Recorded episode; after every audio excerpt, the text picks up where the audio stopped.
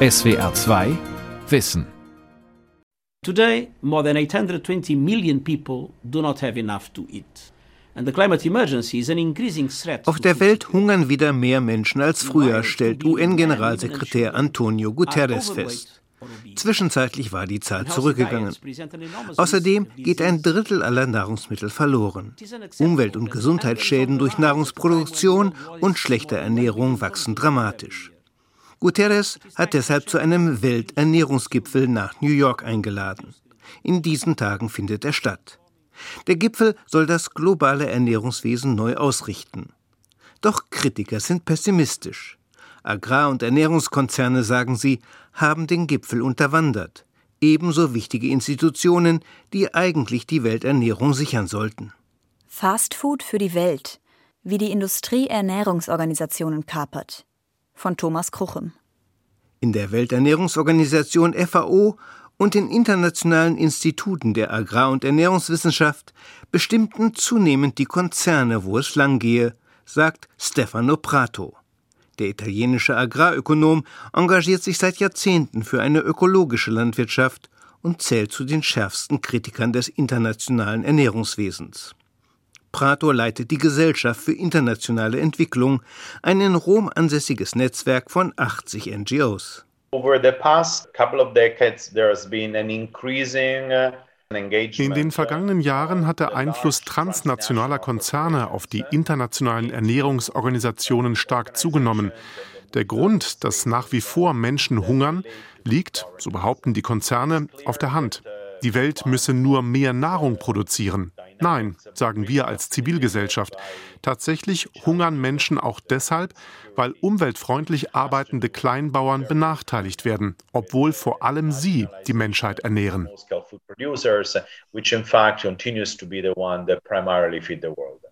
In welche Richtung soll sich globale Landwirtschaft entwickeln, lautet die Kernfrage der Auseinandersetzung, in der es um viel Geld geht und um die Zukunft von Milliarden Menschen. Entsprechend erbittert kämpfen die Antagonisten. Agrar-, Chemie- und Lebensmittelkonzerne, wirtschaftsliberale Regierungen sowie die Gates Stiftung setzen auf maximale Produktion von Nahrung mit den Mitteln der grünen Revolution. Hybridsaatgut, Kunstdünger, Pestizide. Große Teile der Zivilgesellschaft dagegen fordern eine klimaschonende und umweltverträgliche Nahrungsmittelproduktion, die auch die Gesundheit und die Rechte armer Menschen in Entwicklungsländern im Blick hat. Bühne des Kampfes sind primär die Welternährungsorganisation FAO und die mit Ernährung befasste Wissenschaft. Betroffen ist vor allem Afrika. Ein Eldorado unerschlossener Böden und Wasserressourcen einerseits, wo andererseits 85 Prozent der Menschen ständig von Hunger bedroht sind. Da ist zum Beispiel der Norden Sambias. Karge Böden, aus denen über Jahrtausende heftiger Regen alle Nährstoffe ausgewaschen hat. Die natürliche Vegetation nur Gras und Gebüsch. Das Volk der Lamba lebe hier von Brandrodungsfeldbau, erzählt Lesa, die Führerin des Volkes. Wir Lamba brauchen viel Land, um unsere Familien zu ernähren. Auf immer ein oder zwei Hektar bauen wir Mais und Maniok an. Aber nach drei, vier Jahren ist das Land erschöpft und muss 30 Jahre brach liegen. Ich muss den Bauern dann neues Land zuteilen, was immer schwieriger wird, denn mein Volk wächst immer schneller und vom traditionellen Landbesitz der Lamba ist bald nichts mehr übrig, das ich vergeben könnte.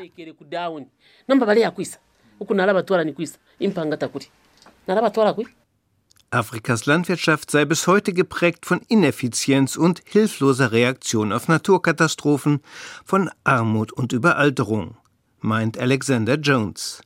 Er ist Direktor für Partnerschaften bei der Welternährungsorganisation FAO, die Afrikas Landwirtschaft gern auf Vordermann bringen würde. Doch der finanzielle Handlungsspielraum der FAO ist eng.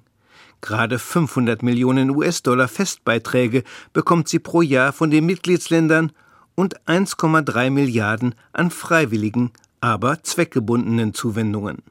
Viel zu wenig, um weltweit Ernährung zu sichern, meint Alexander Jones. In großem Stil können wir Ernährung nur mit Hilfe privater Akteure sichern. Wie können wir solche Akteure mobilisieren und ihr Engagement in die richtige Richtung lenken, fragen wir uns deshalb. Und wie bringen wir den Privatsektor dazu, Regeln zu befolgen, die von der FAO mitentwickelt dem Wohl aller dienen.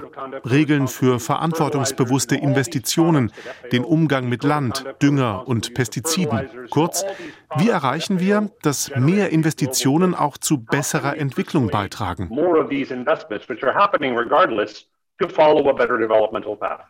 Die FAO kooperiert mit NGOs, mit Wissenschaftlern und mit Unternehmen, die besonders erpicht sind auf eine formelle Partnerschaft. Aus guten Gründen. Das positive Image der FAO färbt auf den Partner ab. Er hat Zugang zu FAO-Entscheidungsträgern und arbeitet in FAO-Gremien mit. Er kann folglich auch die Gesetzgebung von Staaten, die die FAO berät, beeinflussen. Eher weiche Umweltgesetze, Subventionen für Industrieprodukte wie Dünger und Pestizide, all das ist bares Geld wert. Die FAO kooperiert jedoch mit einigen Unternehmen, deren Geschäftsziele elementaren FAO-Anliegen widersprechen. Dem Anliegen etwa, umweltfreundliche Landwirtschaft zu fördern. Am 2. Oktober 2020 unterschrieb FAO-Generaldirektor Ku Dong-ju ein Partnerschaftsabkommen mit CropLife International, dem Verband der sechs größten Agrarchemiekonzerne BASF, Bayer Crop Science, Corteva, FMC Corporation, Sumitomo und Syngenta. Ziel der Partnerschaft sei aus Sicht der FAO, mit den Pestizidherstellern den Ausbau nachhaltiger Ernährungssysteme voranzutreiben und bei ihnen umweltfreundliches Verhalten einzufordern. We need to talk to these companies. In some cases to tell them wir müssen den Unternehmen in manchen Fällen sagen, dass wir ernsthaft besorgt sind wegen einiger ihrer Praktiken. Da geht es zum Beispiel darum, wie ihre lokalen Händler hochgiftige Pestizide auf den Markt drücken. Häufig informieren sie auch die Bauern nicht über den sicheren Umgang mit Pestiziden und die ordnungsgemäße Entsorgung. Davon abgesehen erörtern wir mit ihnen das große Bild der globalen Landwirtschaft. Großen Unternehmen hilft eine Partnerschaft mit der FAO, die internationale Diskussion über Landwirtschaft und Ernährung zu beeinflussen und damit das Welternährungswesen. Doch das reicht vielen Konzernen nicht. Sie kooperieren deshalb mit einem zweiten Partner, der ähnlich hohe Glaubwürdigkeit wie die FAO genießt, mit der internationalen Wissenschaft. Außerhalb der indischen Großstadt Hyderabad liegt das Anwesen des Internationalen Instituts für Pflanzenbau in den halbtrockenen Tropen, kurz ICRISAT. Es zählt zu den 15 Instituten der Arbeitsgemeinschaft für internationale Agrarforschung. Die Institute der Arbeitsgemeinschaft gehören zu den führenden Einrichtungen der Agrarforschung weltweit. ICRISAT Gentechnikexperte Kiran Sharma kann seinen Arbeitsplatz in Hyderabad nur durch eine Luftschleuse betreten, die Tür ist mit einem Code gesichert. Wir befinden uns in unserem molekularbiologischen Labor, wo wir Pflanzen analysieren, denen wir neue Gene eingesetzt haben. Wir schauen, ob die Gene zu den erwünschten Eigenschaften führen oder nicht. In unserem Sicherheitsgewächshaus vervielfältigen wir die Pflanzen dann und prüfen, ob sie die neuen Gene auch vererben. Because you're introducing a new DNA fragment and then you want to analyze Kiran Sharma leitet auch die Agribusiness and Innovation Platform bei ICRISAT. Solche Plattformen unterhalten die meisten Institute der Arbeitsgemeinschaft für internationale Agrarforschung. Sie dienen der Forschungszusammenarbeit mit der Industrie. Und insbesondere die Pestizidindustrie nutze die Plattformen gern, sagt Robert Hunter, Sprecher des Konzernverbands CropLife International. Die Institute der Arbeitsgemeinschaft sind seit vielen Jahren Schlüsselpartner für uns. Corteva und Bayer zum Beispiel haben eine Partnerschaft mit dem Internationalen Mais- und Weizenzentrum in Mexiko. Corteva kooperiert in der Sorghumforschung mit dem Internationalen Institut für tropische Landwirtschaft in Afrika. Und in der Agrar- und Ernährungspolitik koordinieren wir uns mit dem International Food Policy Research Institute in Washington. Da geht es vor allem um global wirksame politische Entscheidungen, die landwirtschaftliche Entwicklung fördern und um das richtige Verständnis von Gesetzen dazu. Kurz, die Pestizidkonzerne beeinflussen mit Hilfe der Wissenschaft Politik. Sie profitieren von öffentlich finanzierter Spitzenforschung und sie beeinflussen wissenschaftliche Fragestellungen so, wie es ihren Interessen entspricht. Mit dramatischen Konsequenzen für die Umwelt und menschliche Gesundheit weltweit. Nach einer neuen Untersuchung des Pestizidaktionsnetzwerks Pan International kommt es vor allem in solchen Ländern zu jährlich fast 400 Millionen Pestizidvergiftungen. Über 200.000 Menschen sterben daran, Nutzinsekten wie Bienen sind vielerorts verschwunden. Dabei hat die FAO einen internationalen Kodex für den Umgang mit Pestiziden erstellt, der einen sehr viel behutsameren Einsatz vorsieht, als er heute Praxis ist. Diesen Kodex müsste sie nun aber auch gegenüber ihren Partnerorganisationen durchsetzen, meint Stefano Prato von der Gesellschaft für internationale Entwicklung. Stattdessen paktiere die Welternährungsorganisation FAO mit der Pestizidindustrie. Die FAO-Partnerschaft mit CropLife International untergräbt das Engagement der FAO gegen die Auswirkungen chemischer Pestizide und die Partnerschaft führt zu Interessenkonflikten bei der FAO, weil die nun mit Syngenta und Corteva, mit Bayer und BASF an einem Tisch sitzt. Mit lauter Unternehmen, die vom Verkauf extrem giftiger Pestizide leben. Wie, frage ich mich, will die FAO mit diesen Unternehmen kooperieren und zugleich ihren eigenen Kodex zum Umgang mit Pestiziden durchsetzen? Der fordert ja ausdrücklich, dass die Landwirtschaft drastisch weniger chemische Pestizide einsetzt. Vor diesem Hintergrund operiert in 13 afrikanischen Ländern die Allianz für eine grüne Revolution in Afrika, AGRA. Die Initiative versucht seit 2006, die Landwirtschaft Afrikas zu modernisieren.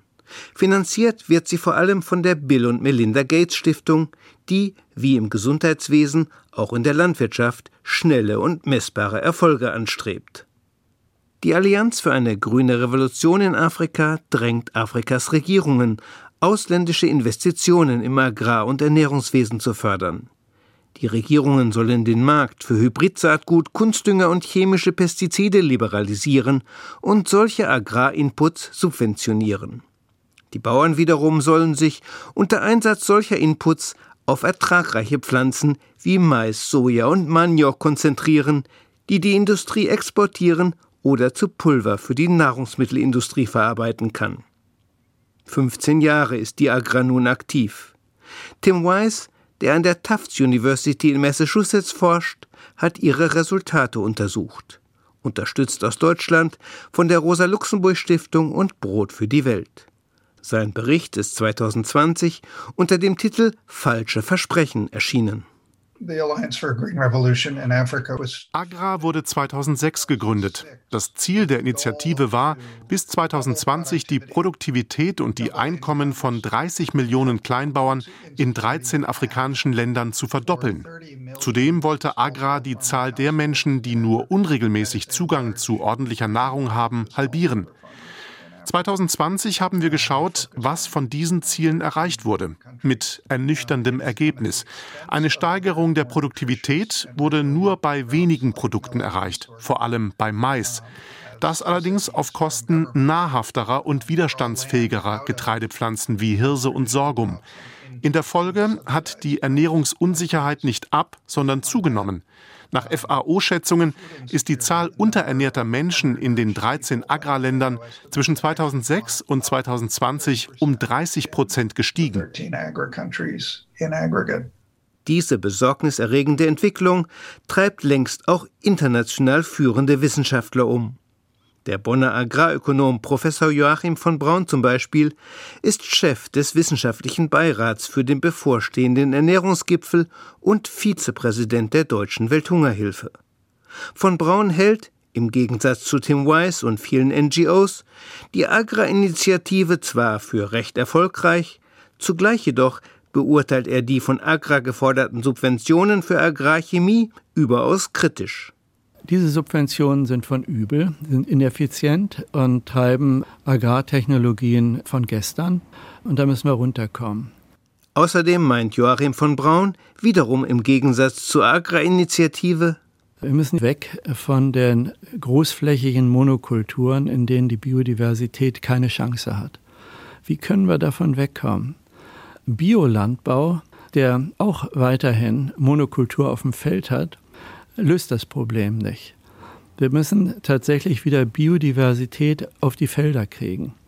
Und nicht nur Ökoinseln am Rand oder Blumenstreifen ums Feld, sondern wir brauchen die Mischkultur im Feld.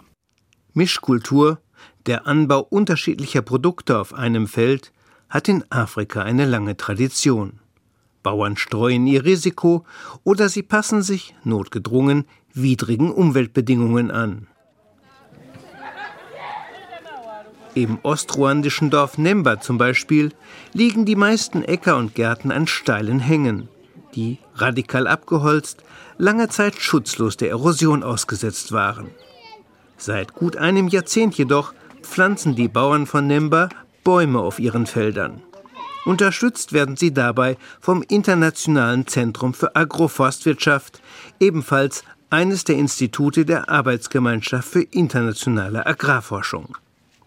Bäume speichern mit ihren Wurzeln Wasser und stabilisieren die Böden, erklärt Emanuel Itirise, ein 50-jähriger Bauer voll sprühender Energie.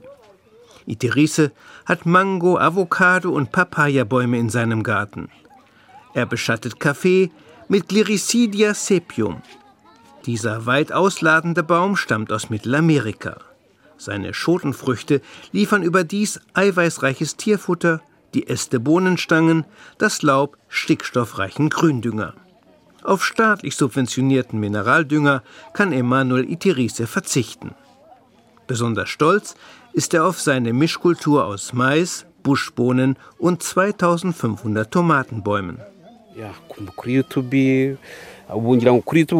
Auf diesem Feld, das rund einen Hektar groß ist, habe ich letzte Saison drei Tonnen Mais geerntet. 2,5 Tonnen bester Buschbohnen haben bei mir die Kasse klingeln lassen. Und dazu 14 Tonnen Tomaten, die die Markthändler gleich hier am Feld auf ihre Pickups geladen haben. Mein Nachbar dort drüben hat in Monokultur sieben Tonnen Mais pro Hektar geerntet. Unterm Strich habe also ich mehr verdient kizagirira n'abandi n'ubundi akamaro muri rusange Emanuel Itirise betreibt zwar keinen Ökoanbau im engeren Sinn, aber er verzichtet auf teure Herbizide.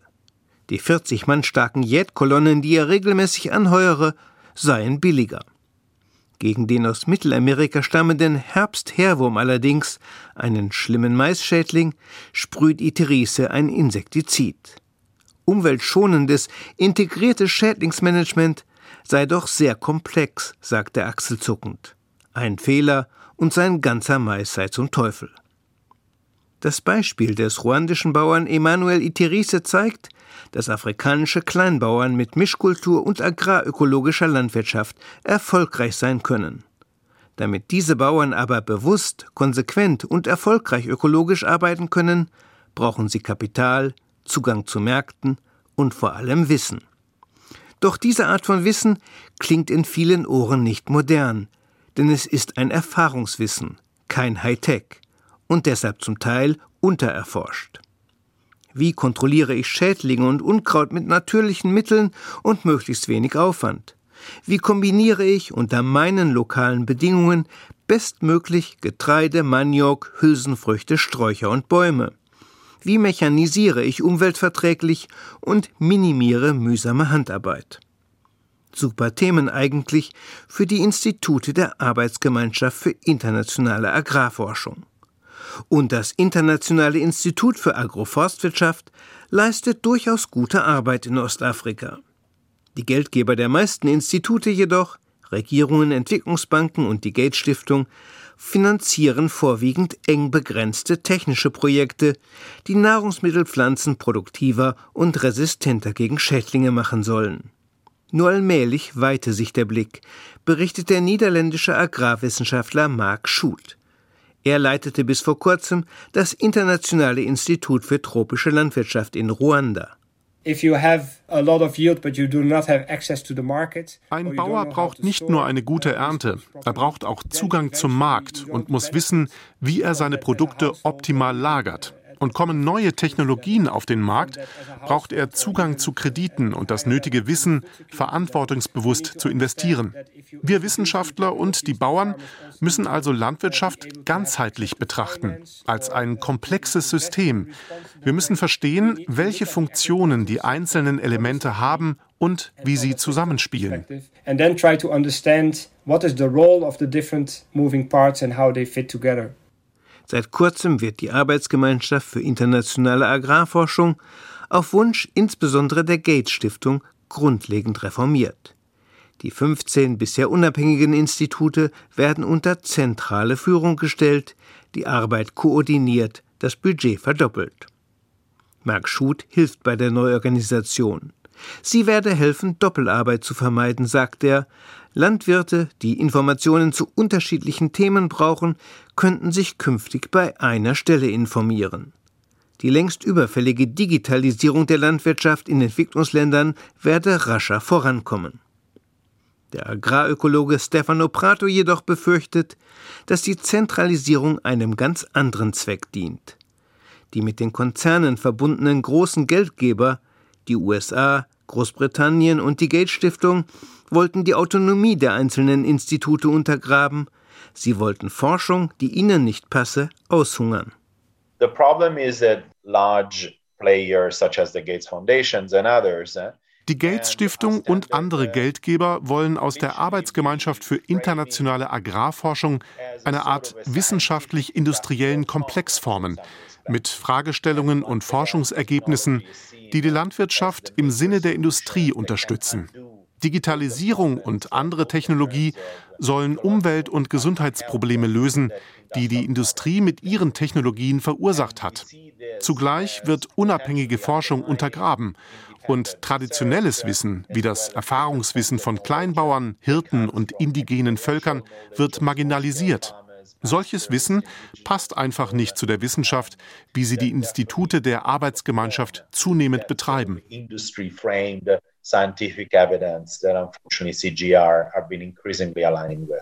Für NGO-Aktivisten wie Prato verkörpern Ackerbau und Ernährung, Umwelt- und Klimaschutz, die soziale Situation von Bauernfamilien, Kultur, lokale Selbstbestimmung und ein weit gefasstes Recht auf Nahrung ein untrennbares Ganzes. Dieses Ganze müsse Wissenschaft verstehen und Wege suchen, den Rechten der Menschen und des Lebens insgesamt zur Geltung zu verhelfen, gegen die Profitinteressen der Agrarkonzerne. Dieses stark ethisch geprägte Verständnis von Wissenschaft beißt sich mit dem eher analytischen Verständnis eines Mark Schut oder Joachim von Braun. Wie können wir unter Einsatz modernster Digitaltechnologie möglichst pestizidfrei den Ertrag einer ruandischen Mischkultur aus Mais, Buschbohnen und Baumtomaten optimieren, würden solche Wissenschaftler vielleicht fragen. Die sachliche und ethische Relevanz ihrer Fragen im Gesamtkontext globaler Nahrungsmittelproduktion wird oft nicht sichtbar. Trotzdem erkennen auch viele NGO-Aktivisten an, dass Professor Joachim von Braun als Vorsitzender des Wissenschaftlichen Beirats für den Ernährungsgipfel ein breites Spektrum von Themen aufbereiten lässt. Nur, je mehr die Wissenschaft vom Geld der Konzerne und unternehmensnahen Stiftungen abhängt, desto größer wird deren Einfluss darauf, welche Fragen erforscht werden und welche nicht, und damit, wie Nahrungsmittel in Zukunft produziert werden. Im Gespräch regt sich Joachim von Braun über solche Dinge allerdings nicht auf. Ihn irritieren eher die Stefanopratus dieser Welt, die ethisch und wissenschaftlich eine für ihn schwer verständliche Sprache sprechen. Viele Kritiker wünschen ja nach wie vor die Verteilung von Hacken an afrikanische Landfrauen, die sie glauben, damit in der Kultur zu halten. Also an der Digitalisierung, nicht nur am Ökolandbau, scheiden sich ja die Geister auch. Unseres Erachtens ist es enorm wichtig, darauf zu achten, dass Zugang zu Information, zur Digitalisierung so hergestellt wird, dass er nicht monopolisiert wird durch Firmen und nicht nur für große Landwirte und Landwirtinnen zur Verfügung steht, sondern eben für äh, den Kleinbauern, der damit sowohl Produktionstechnik als auch Vermarktung stärken kann. Transforming food systems is crucial for delivering all the sustainable development goals. Für Ende September hat UN-Generalsekretär Antonio Guterres zum Ernährungsgipfel nach New York geladen. In Partnerschaft mit dem Weltwirtschaftsforum, einer Stiftung, die alljährlich Wirtschaftsführer und Politiker im Schweizer Kurort Davos zusammenbringt. Schon das ist eine auffallende Veränderung. Bisher zählten auch die in Rom sitzenden Fachorganisationen zu den Mitveranstaltern solcher Gipfel. Die FAO, das Welternährungsprogramm und der Internationale Fonds für landwirtschaftliche Entwicklung IFAD, sie dürfen diesmal nur mitwirken in zahlreichen Arbeitskreisen. Auch das Komitee für globale Ernährungssicherheit, das als weltweit wichtigste Plattform für Ernährungsdebatten natürlicher Veranstalter eines Ernährungsgipfels gewesen wäre, wurde marginalisiert. All das habe großes Befremden ausgelöst in Rom, berichten Insider, die nicht genannt werden wollen. NGO-Vertretern wie Stefano Prato stößt zudem auf, dass der UN-Generalsekretär eine besonders profilierte Vertreterin der industrienahen Landwirtschaft zur Leiterin des Gipfels ernannt hat. Agnes Kalibata, die Chefin der Agra-Initiative. Technische Fortschritte wie Präzisionslandwirtschaft, Digitalisierung und Gentechnik dürften deshalb eine überproportional wichtige Rolle spielen auf der Gipfelagenda. Und über das wichtige Abschlussdokument des Gipfels werden nicht die versammelten Staatschefs entscheiden, sondern allein der UN-Generalsekretär und seine Berater. The Food Summit has been organized in very, very opaque der Gipfel wird in höchst undurchsichtiger Manier organisiert, ohne dass die UN-Mitgliedstaaten an den Entscheidungen dazu beteiligt sind.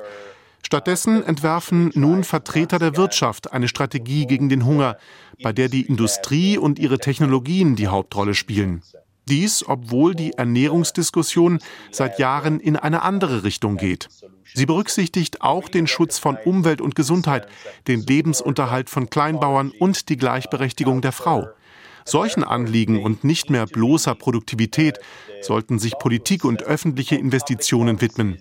Genau das aber wollen die Konzerne verhindern, indem sie den Ernährungsgipfel und seine Agenda kapern.